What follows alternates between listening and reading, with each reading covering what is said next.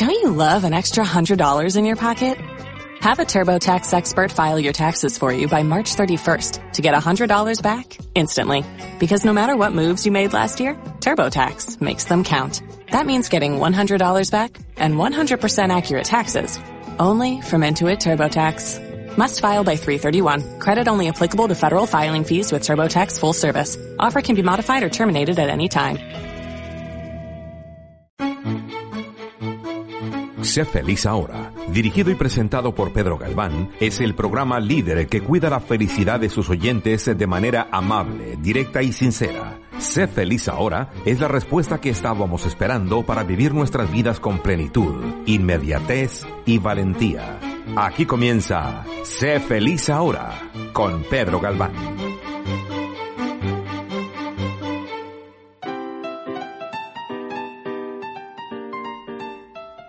Hola, bienvenidas y bienvenidos al programa de Sé feliz ahora en Radio Caracol. Yo soy Pedro Galván. Empezamos.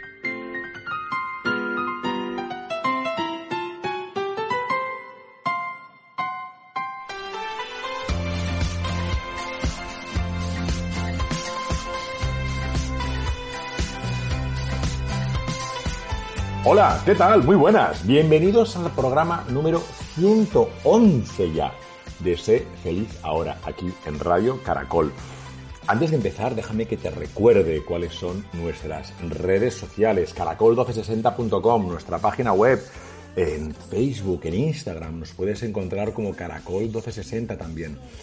Luego, si entras en Google eh, Store y Apple Store, puedes encontrarnos en Caracol 1260 y te bajas la aplicación y puedes escuchar todos los programas que hacemos aquí en tu casa, en tu familia, en Caracol, en Radio Caracol. Y luego si quieres escuchar también todos los programas de Sé Feliz Ahora, puedes encontrarlos en Spotify, puedes encontrarlos en iTunes, los puedes encontrar también en iBox, así que puedes escuchar ahí los 111 programas que tenemos, ¿de acuerdo? Vamos a ver, Em, ¿Os acordáis del programa, el último programa, el 110? En el 110 os estuve comentando los temas de la resistencia al cambio, ¿de acuerdo? Así que os estuve hablando sobre, bueno, pues la etapa de choque, la etapa de negación, la etapa de la ira, ya, perdona, de la negación, de la negación, negación, negación.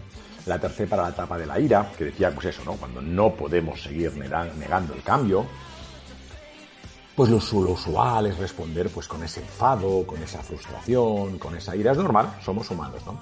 Y luego, para querer hacer ese cambio, para querer, eh, querer cambiar, como pues nos habíamos negado, ¿no? En un, en un segundo momento, primero choque, luego negación, luego ira, ya llega la etapa de la negociación, ¿de acuerdo?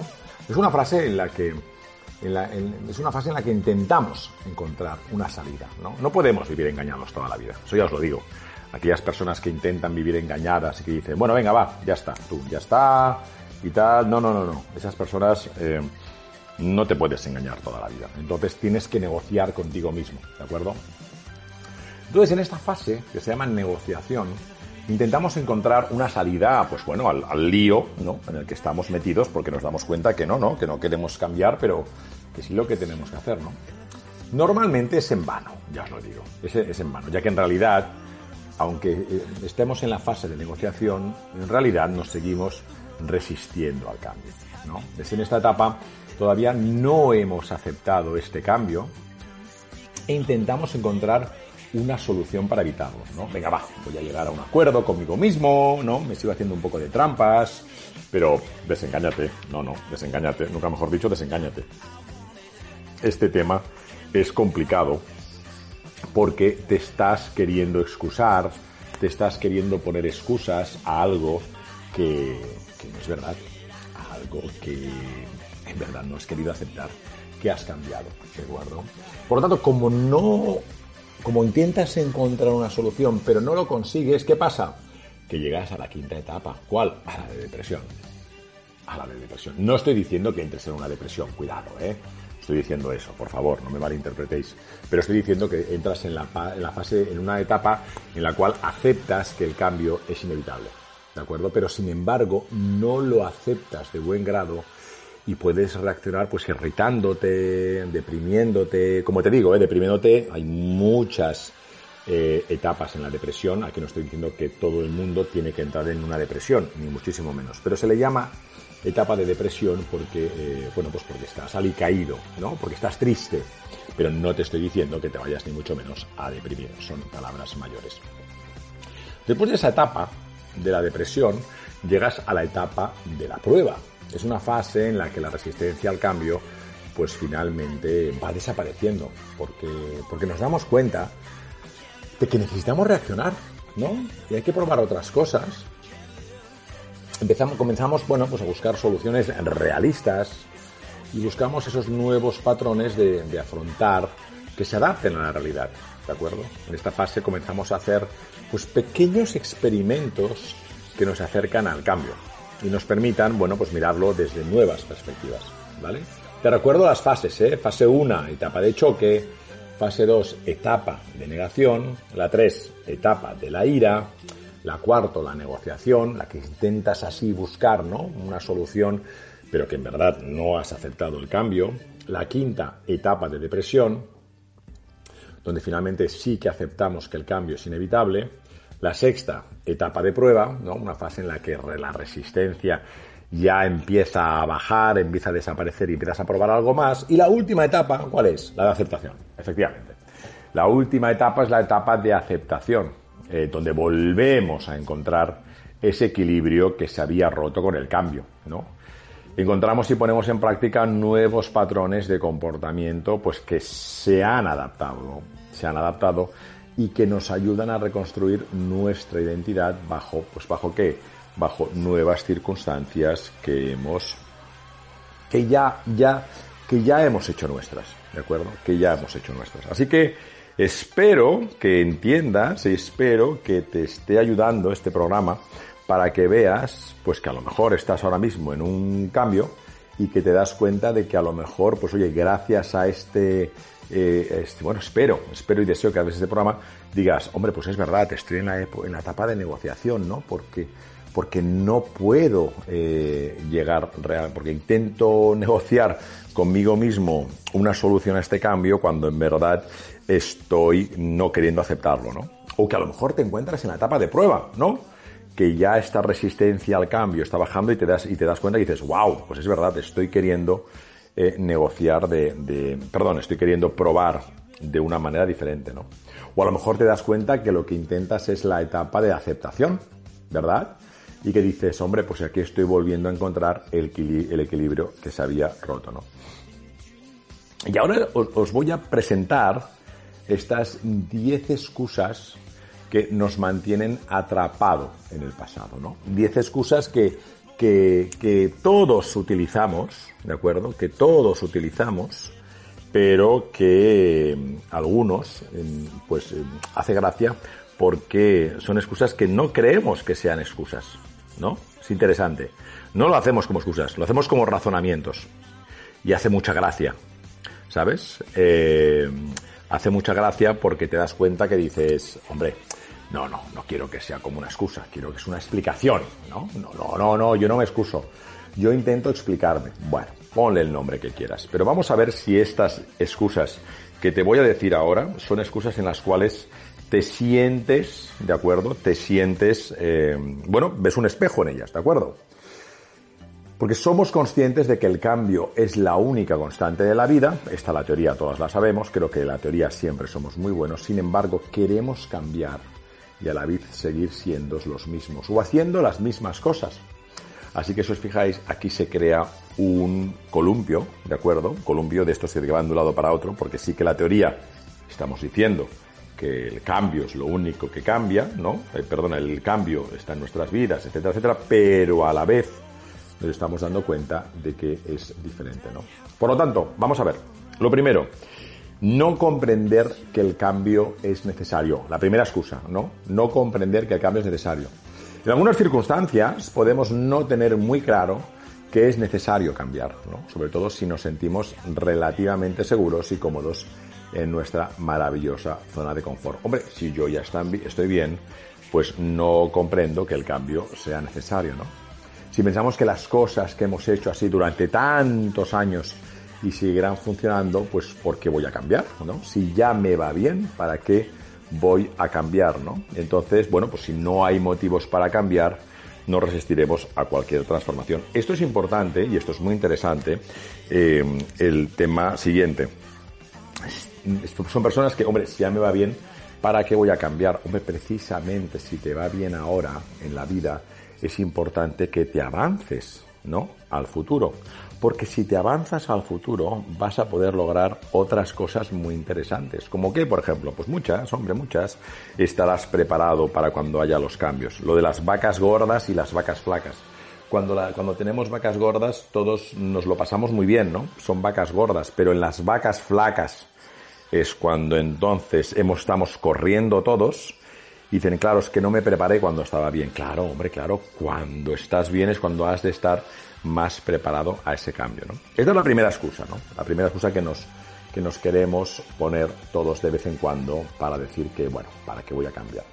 Lo segundo, la segunda excusa que nos damos es ese miedo a lo desconocido, ¿no? El miedo a lo que no se conoce, el miedo a la incertidumbre, es una de las mayores principales, de, de las principales razones a la resistencia al cambio. ¿Por qué? Pues porque vemos, si vemos una oscuridad, si vemos algo que desconocemos, si vemos una habitación cerrada y oscura, eh, como norma, eh, como norma el ser humano eh, se lanza a los desconocidos si creemos que lo que nos espera vale la pena.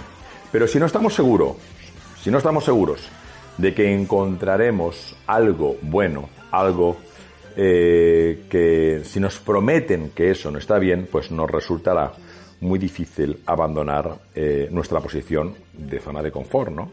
Nuestra posición inicial, donde nos sentimos seguros y tenemos todo relativamente, aunque lo creamos nosotros, tenemos todo relativamente bajo control, ¿no? Esa es la segunda excusa que la gente hace. No, hombre, pues yo es que claro, si no me garantizas que lo que está allí me va a ayudar, ¿por qué lo voy a hacer? Ya, ya, ya, sí, ya te entiendo. Estas personas, ¿no? Que son, que han trabajado toda la vida para otros, que tienen un sueldo a fin de mes, que van trabajando y van haciendo, y, te dicen, no, hombre, no, yo, yo jamás seré empresario. ¿Cómo que jamás ser empresario? No, no, porque para ser empresario se necesita otro tipo de, de habilidades que yo no tengo, ¿no? Y yo les digo, pues no es así. No es así. Ya te digo yo que no es así. Porque te, vas a, te puedes acostumbrar a todo menos a pasar hambre. ¿De acuerdo? Cuando una persona necesita hambre, cuando tiene hambre, cuando una persona necesita evolucionar, ya te digo yo, ya te digo yo que va a hacer lo posible para moverse, que va a hacer lo posible para aprender y que va a hacer lo posible para hacer lo que sea. ¿Por qué? Porque tiene que evolucionar. ¿De acuerdo? Fijaos en la tercera excusa que, que, nos hacemos mucho, ¿no? Y te dice, pues bueno, temor al fracaso, ¿no? Tengo miedo de que me salga mal. Este temor al fracaso es un factor de resistencia al cambio que muy pocas personas admiten. Claro, ¿por qué? Porque ataca el ego. Claro. Claro, amigo, como te ataca el ego, pues dices, hombre, eh, no quiero admitir, ¿no? Pero claro, se encuentra en la base de ese temor. Cuando creemos que no tenemos las habilidades, ¿no? Cuando no creemos que estamos preparados, cuando nos consideramos menor de las personas, inferiores de las que tenemos al lado, cuando creemos que no tenemos las fuerzas necesarias para, para, bueno, para enfrentarnos a esa transformación. Pues claro, muchas veces no lo reconocemos y que ¿cómo lo hacemos? Pues reaccionamos resistiéndonos a esa transición, resistiéndonos a ese cambio. Así que ¿qué hacemos? Pues tenemos esa tercera excusa que le llamamos temor al fracaso, ¿de acuerdo? Me da miedo fracasar, por lo tanto digo, o por lo tanto no hago nada, no cambio, ¿no? No me cambio. Pero como os decía, es complicado, es complicado que una persona te diga eso. Porque ¿qué estaría diciendo esa persona? Esa persona estaría asumiendo, ¿de acuerdo? Que te, te, estaría asumiendo o tú te estarías asumiendo que qué? Pues que, tienes miedo a perder. ¿De acuerdo? Y para eso se ha de ser muy valiente, ¿eh? Para eso se ha de ser muy valiente. El aceptar que no haces algo porque, porque estás fracasando es muy complicado. Yo tengo varios amigos, varios conocidos, que me dijeron que no, no se divorciaron antes de sus parejas. Tenían muchas razones, ¿eh? Como os decía, todos tenemos un saco de excusas y de razones que ya nos van bien. Pero me quedé de hielo cuando me dijeron que las razones por las cuales no querían divorciarse antes eran porque, eh, no te lo pierdas, porque no querían aceptar su fracaso. Porque no querían aceptar su fracaso. Bueno, la cuarta excusa que quería comentarte en el programa de hoy, ¿de acuerdo? Es la de apegarse a los hábitos. Ya estoy apegado a los hábitos, ¿no? Si hemos hecho determinadas cosas de cierta manera durante mucho tiempo, pues te va a ser muy difícil cambiar los patrones, evidentemente, ¿no? Y no solo se trata de hábitos de comportamiento, ¿de acuerdo? No solo se trata de eso. No estamos hablando solo de la conducta que tú tienes, sino hábitos de qué? Hábitos de relacionarnos, hábitos de pensar, hábitos de sentir, ¿de acuerdo? Como ya he repetido los hábitos como ya he repetido los patrones varias veces, pues ahora eh, es diferente, ¿no? Ahora lo que hago es, lo, que hago que es, como tengo que cambiar, pues me doy cuenta que ahora los hábitos son diferentes. Esto se debe, este apego a los hábitos, se debe, pues entre, otros, entre otras variables, a que en nuestro cerebro ya existen autopistas neuronales. Esto me gustaría que os quedaseis con este término hoy, ¿de acuerdo? Autopistas neuronales, ¿de acuerdo? Si os fijáis, en el cielo, cuando pasan los aviones, si creéis que los aviones vuelan por donde quieren, pues estáis muy equivocados. ¿Por qué? Porque en, los, en el cielo el ser humano ha creado autopistas en la cual saben que ahí los aviones, por ahí los aviones van a pasar. Y me dirás, hombre Pedro, no es verdad porque yo veo, no, veo ninguna autopista. ya, ya lo sé que no hay ninguna autopista. No hay ninguna señalización donde tengas que pagar por si pasas por ahí. Estamos de acuerdo con eso. Lo que te quiero decir es que los aviones siempre pasan por el mismo lugar. ¿De acuerdo? Hay unas autopistas en las cuales los, aviones pasan. Los barcos lo mismo. Los barcos tienen unos sitios por donde ir. ¿de acuerdo? Un barco no puede ir pasando por donde le la gana. Me refiero a barcos cargueros o barcos eh, con estos cruceros, ¿de acuerdo? Pasan por los mismos sitios casi siempre. Entonces nosotros, los seres humanos, también tenemos autopistas neuronales por las que esos hábitos pues discurren rápidamente y por los que cambiarlos pues va a tener que requerir el qué? Pues construir otras autopistas neuronales. Y nuestros cerebros, aunque no te lo, no te lo creas, eh, eh, aunque no te lo creas, en nuestros cerebros hay que cambiarlos. Y nuestro cerebro es vago. Sí, sí, acéptalo. Nuestro cerebro es vago porque nuestro cerebro intenta consumir lo mínimo posible. Sí, nuestro cerebro te intenta consumir lo mínimo posible. Intenta aplicar la ley del mínimo esfuerzo constantemente. Esta ha sido la cuarta excusa que nos ponemos muchos. La quinta, ¿cuál es? La de la imposición. La de la imposición. ¿Por qué?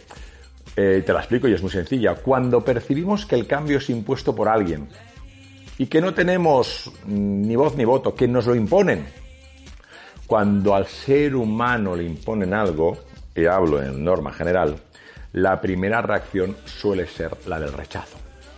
¿De acuerdo? Es que a mí me imponen que haga esto, lo rechazo. A la mayoría de las personas no les gustan los cambios impuestos. ¿Por qué? Por lo que entonces, ¿qué pasa? Si no se lo consulta, ¿de acuerdo? La disposición al cambio va a ser mínima. Es muy importante y entran, otro tipo de prerrogativas a la hora de tratar y hablar con una persona desde el punto de vista de la, del, pues eso, del, del, cambio, ¿no? Yo quiero cambiar y si me lo imponen, aunque sea para bien, aunque sea para bien, voy a resistir a eso, ¿no? Os pongo ejemplos, pues muy claros, ¿no? Personas que no llevan bien el concepto de la nutrición, ¿de acuerdo? Que están pues más obesas de lo normal. Eh, si alguien les quiere imponer un régimen, ¿no? Una dieta, Lo más probable, lo más probable es que la rechacen. ¿Por qué? Porque ellos quieren hacer una cosa y esa dieta lo que les hace es llevárselas de otra manera. Y entonces me dirás, hombre Pedro, entonces ¿qué tenemos que hacer? Pues hombre, si la persona no se, no se lo cree, si la persona no se lo acaba de, de, de, creerse que tiene que mejorar para que su salud sea mejor, pues da igual las miles de dietas que tengan, da igual todo eso. Lo normal es que la persona lo rechace porque, porque se lo han impuesto. ¿De acuerdo? Otra excusa que a lo mejor te sientes, eh, bueno, te sientes, escuchas y dices, ay, pues esto a mí me pasa. La del agotamiento y la saturación. ¿De acuerdo? La del agotamiento y la saturación. En muchos casos, la resistencia al cambio está provocada porque se sobrepasó precisamente el nivel de tolerancia al cambio. Es decir, la persona ha estado sometida a tantas transformaciones que ya ha desarrollado un rechazo y que ha dicho, bueno, hasta tú, yo no puedo más, ¿no? ya estoy agotado, ¿no? Estoy agotado y saturado, no puedo más. ¿Por qué? Porque ya he hecho tantos cambios que de vez en cuando me va bien descansar y quedarme eh, eh, disfrutando de mi, eh, bueno, del lugar en el que estoy, ¿no? Cuidado, que eso es entendible, ¿de acuerdo? Es entendible, pero no significa que el último cambio que deberías haber hecho sea el mejor. ¿De acuerdo? Intentemos razonar de una manera cognitiva, utilizando nuestro cerebro. Y a eso me recuerda pues a la siguiente excusa, a la excusa que se llama disonancia cognitiva. ¿De acuerdo? ¿Qué significa la disonancia cognitiva? Muy sencillo, es muy fácil. La disonancia cognitiva es aquello que todos hacemos y tenemos. Sí, tú, tú que me escuchas también haces disonancia cognitiva y te lo voy a decir en un ejemplo muy claro, muy, muy, muy sencillo. ¿Cuál es? La disonancia cognitiva es que piensas una cosa y haces otra. ¿De acuerdo? Piensas una cosa y haces otra. La disonancia cognitiva, en algunos casos, el cambio representa ese punto de ruptura con algunas de nuestras creencias u opiniones, ¿no? Entonces genera esa disonancia cognitiva que no estamos dispuestos a, asumir. Te pongo otro ejemplo. Nos han programado, nos han enseñado, hemos nosotros también, porque nos ha ido bien enseñado y programado, que la disonancia cognitiva, perdón, que la celebración se celebran, la vida se celebra en base al alcohol, ¿no? Vamos a celebrarlo ¿cómo? Pues vamos a comprar un champán, ¿no? Vamos a comprar un vino bueno, vamos a comprar. Esto es lo que nos han asociado, nos han hecho pensar de esta manera. Para celebrar, vamos a celebrarlo con alcohol. Y esto, si te lo pones a analizar de una manera muy sencilla y muy tranquila, dices, bueno, pero esto es una barbaridad. Le voy a poner veneno a mi cuerpo para celebrar algo. Claro, hombre, vamos a celebrarlo, pero, pero ¿quién se lo ha inventado esto? Esto alguien seguro que se lo ha inventado.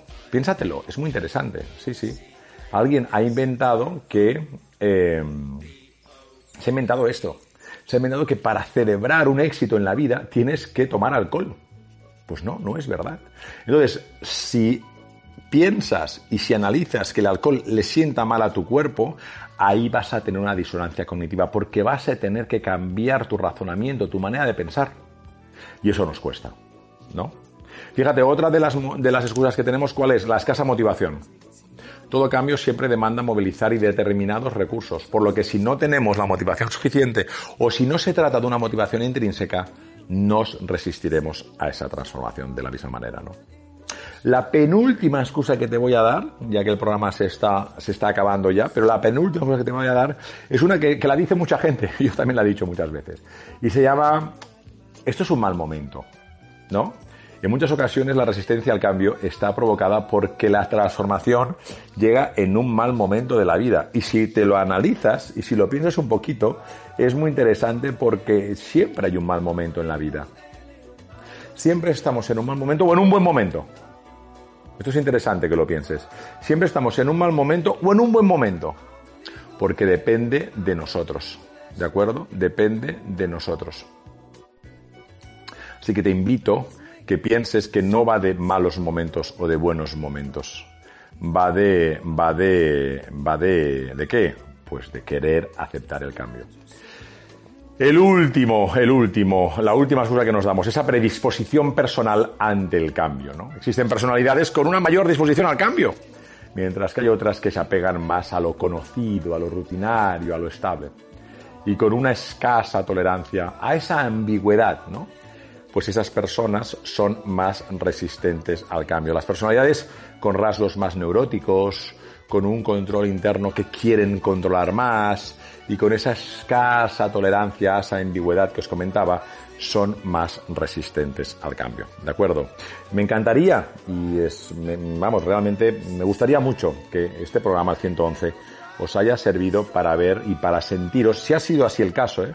Si os habéis sentido, eh, bueno, pues como en un espejo a la hora de que cuando os he comentado estas etapas de la resistencia al cambio que tenemos los seres humanos y ese también esas también excusas que nos ponemos, pues me gustaría y me sentiría muy satisfecho si vosotras, si vosotros eh, os habéis sentido identificados en alguna de estas etapas y lo que habéis hecho y lo que hacéis, y lo que hacéis es sencillamente estar diciendo, wow, pues voy a estudiar este punto para que de esta manera poder crecer, poder mejorar, porque la vida va de esto, ¿de acuerdo? Va de crecer y va de mejorar.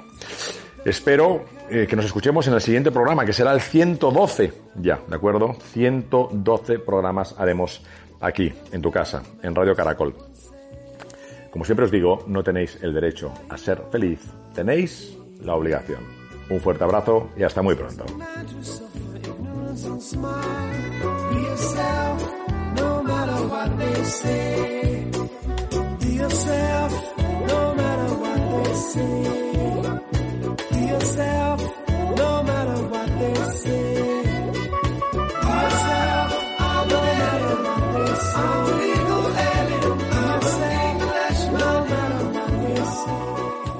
Sé feliz ahora con Pedro Galván.